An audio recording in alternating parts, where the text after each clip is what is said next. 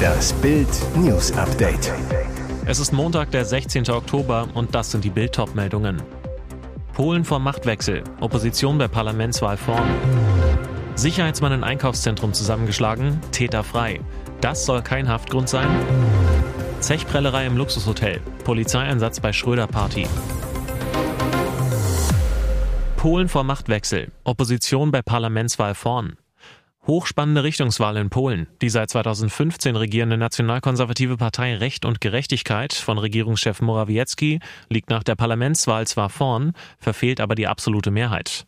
Sie kann mit 200 der 460 Sitze im Parlament rechnen. Auch mit einem Koalitionspartner wird es schwierig, denn die erforderliche Mindestmehrheit liegt bei 231 Sitzen. Die Oppositionsparteien kommen hingegen auf eine Mehrheit von 53,2 Prozent, macht insgesamt 248 Parlamentssitze. Das heißt, Polen steht vor einem Machtwechsel. Die liberale proeuropäische Bürgerkoalition von Ex-Premier Donald Tusk kommt auf 31,6 Prozent. Das Mittebündnis Dritter Weg konnte 13 Prozent der Wähler gewinnen. Die Linke kommt auf 8,6 Prozent, so die erste Umfrage.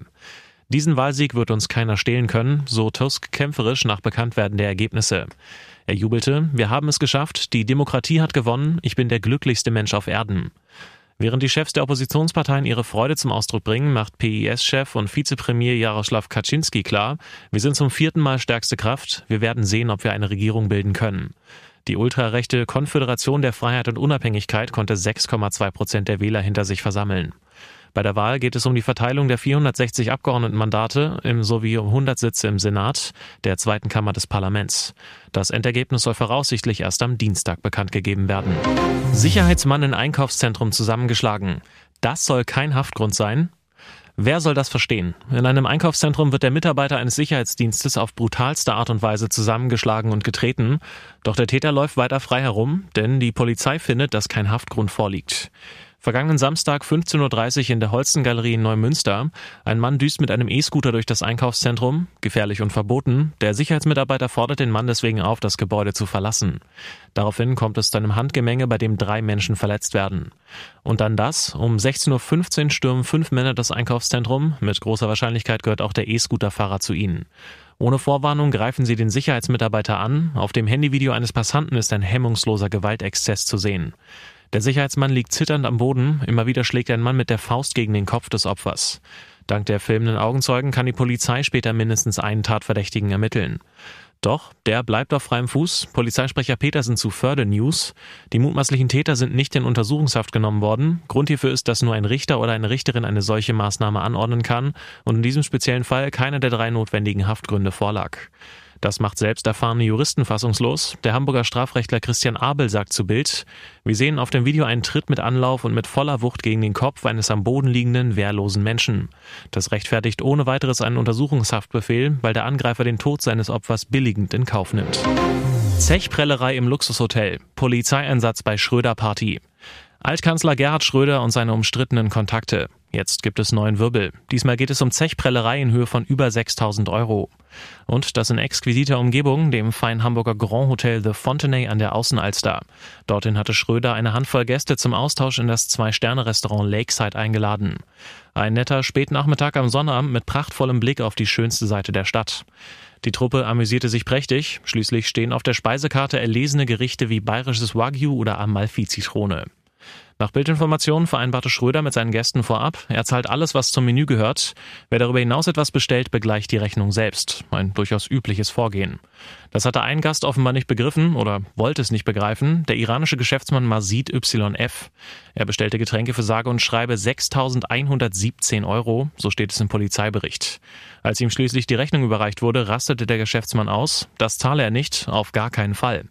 Der Kellner informierte die Geschäftsleitung, die alarmierte die Polizei. Die Beamten rückten mit einem Streifenwagen an, Einsatzzeit 18.59 Uhr, nur da hatte der Iraner schon das Weite gesucht. Jetzt läuft eine Anzeige wegen möglichen Betrugs wegen einer Zechprellerei gegen ihn, das bestätigte die Hamburger Polizei. YF sei kein Unbekannter, hieß es, schon mehrfach habe es Probleme mit ihm im Fontenay gegeben. TV-Probleme beim Länderspiel. RTL gibt DFB die Schuld. Viele Zuschauer waren beim 3 zu 1 der Nationalmannschaft verwirrt, warum nach einer halben Stunde nur noch US-Werbung auf den Banden zu sehen war. Hintergrund sind die Signalstörungen zu Beginn des Spiels. Der DFB lässt die Bandenwerbung von einem externen Dienstleister mit den eigenen Sponsoren, unter anderem Adidas, überspielen.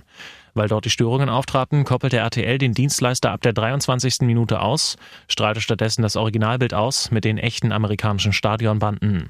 RTL teilte auf Bildnachfrage mit, das Problem liege beim DFB und seinem Dienstleister. DFB-Pressesprecherin Franziska Wülle sagt, wir stehen dazu mit unseren Partnern und Dienstleistern im Austausch. Und jetzt weitere wichtige Meldungen des Tages vom Bild Newsdesk. Bei Luftangriff im Gazastreifen. Israel schaltet Top-Terroristen aus.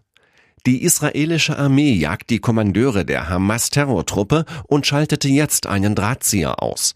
Am Samstagabend flog die israelische Luftwaffe einen Einsatz im Gazastreifen. Das Ziel Bilal el-Kedra, Befehlshaber terroristischer Einheiten im Gazastreifen. Er wurde bei dem Luftangriff getötet, teilte das israelische Militär am Sonntagmorgen mit. Weitere Terroristen der Hamas und der Gruppe Islamischer Dschihad seien gezielt ausgeschaltet worden. Man habe mehr als 100 militärische Ziele der Hamas im Gazastreifen angegriffen, erklärte das israelische Militär weiter. Die Hamas-Terroristen versteckten dort ihre Kommandozentralen, ihre militärischen Einrichtungen sowie Dutzende von Abschussrampen für Panzerabwehrraketen und Beobachtungsposten. Dies alles nahm das israelische Militär ins Visier. Auch Kommandozentralen des islamischen Dschihads seien getroffen worden, hieß es. Die Terroristen des islamischen Dschihads beteiligen sich an den Hamas-Attacken auf Israel.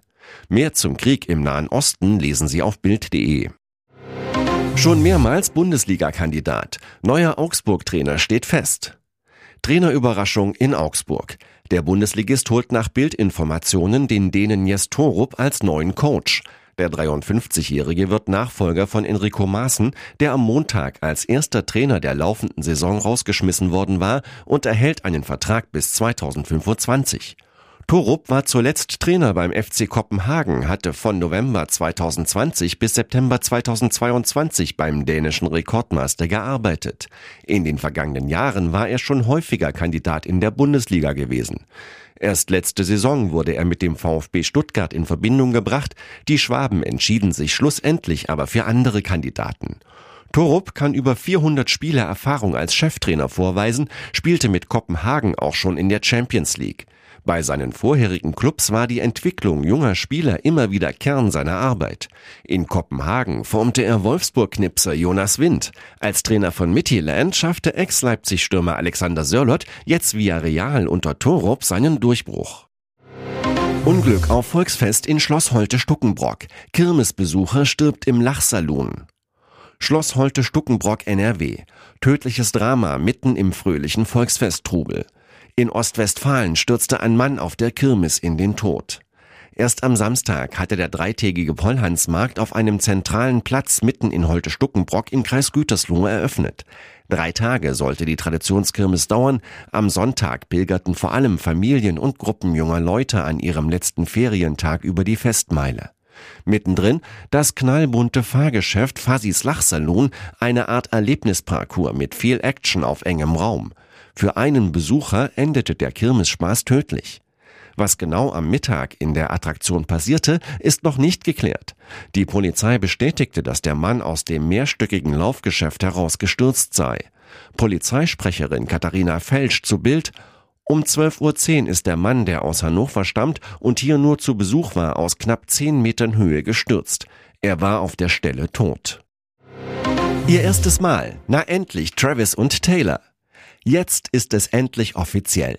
Taylor Swifts Liebesleben ist turbulent, die Liste der Ex-Freunde lang und die über die Songs über ihre Ex-Freunde noch länger. Jetzt macht er die 33-Jährige glücklich. NFL-Star Travis Kelsey. Der 34-jährige Football-Profi hatte im Juni erstmals über die Sängerin in einem Podcast geschwärmt. Damit habe ich den Ball in ihr Feld geworfen, sagte er danach. Und die Sängerin reagierte. So jubelte Taylor Travis aus den Zuschauerreihen im Footballstadion zu und das an der Seite seiner Mama. Zur Weltpremiere ihres Films der Eras Tour am Mittwochabend erschien sie jedoch allein. Was wirklich zwischen den beiden lief, wusste man also nicht so recht. Jetzt zeigen sie der Welt ihre Gefühle.